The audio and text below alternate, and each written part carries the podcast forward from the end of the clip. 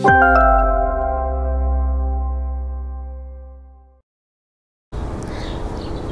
¿qué tal? ¿Cómo están? Les saluda su servidora Blanca Almanza del canal de YouTube Cómo Vivir en Plenitud. Soy doctora en calidad de vida y facilitadora de grupos con enfoque humano. Mi reflexión de hoy va a ser en este sentido de desconocimiento o ignorancia de la comunicación, del vocabulario, de las palabras en la comunicación, en la clase política mexicana. Gracias a ese desconocimiento o ignorancia en el uso de las palabras del vocabulario, a mí me permiten darme cuenta de sus conductas, de su manera de pensar y de sus intenciones. La primera palabra que es muy utilizada en la clase política mexicana es corrupción o corruptos. Si esta palabra no la tuviera registrada una persona, es porque no estaría dentro de su radar, de su vocabulario. Esta persona que utiliza este término de corruptos o corrupción y lo hace tantas veces, casi todos los días, es o porque lo fue, o porque le gustaría hacerlo, o porque lo es independientemente de que de muchas explicaciones, muchas justificaciones, es que lo digo por esto, yo hablo de los demás. Si tú tienes en tu radar ese tipo de expresiones, ese tipo de palabras y te hacen figura, es porque son parte de tu experiencia y es inevitable que sea distinto. Así es que cuidado con las palabras que utilizamos todos.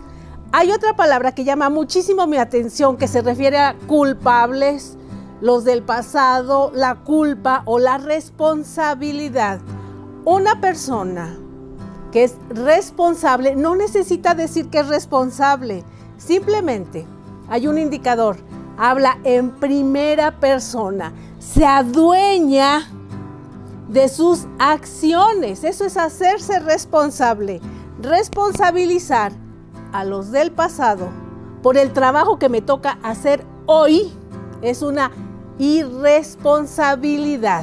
Y déjenme decirles que en cualquier empresa, si nuestras respuestas fueran los otros lo hicieron mal, ya venía sucediendo desde hace muchos años. En cualquier empresa ya nos hubieran despedido. ¿Por qué?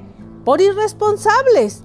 Si tienes el balón, tírale y encéstale, independientemente de si te estorban, te hacen un poste o no te la pasan. Es tu turno.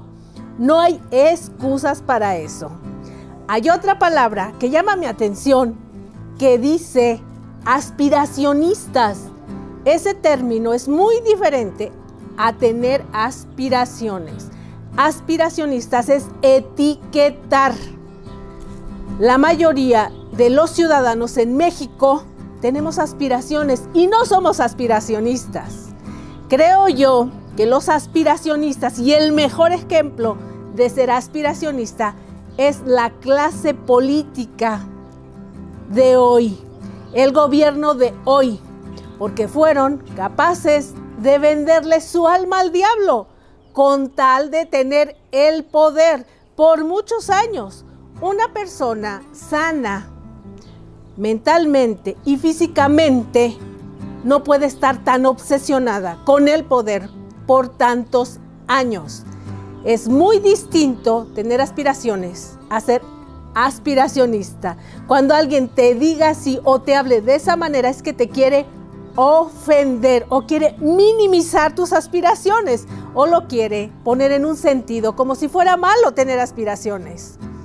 Hay otra palabra que se llama la mafia del poder o que se dice la mafia del poder. Como les decía, esas palabras cuando están en nuestro radar es porque son parte de nuestra experiencia. Cuando alguien utiliza tantas veces la mafia del poder, a mí me parece más bien que se están proyectando. Y sí creo, porque ahora en este gobierno lo que más vale es la lealtad, más que la capacidad intelectual de una persona, las competencias. Para desarrollar cualquier trabajo en cualquier empresa, requieres tener ciertas competencias. No te piden lealtad ciega, te piden colaborar, te piden crecer juntos unos con otros. Todos aprendemos de unos y de otros. Así es que cuando mencionan tantas veces la mafia del poder, más bien creo que se están proyectando. La mafia del poder son ellos. Hay otra palabra que llama mi atención también, porque hasta pareciera que se ponen de moda las palabras, que es manipuladores o manipulados. La clase media en este país es clase pensante. Mantenemos nuestra autonomía de pensamiento, somos inteligentes.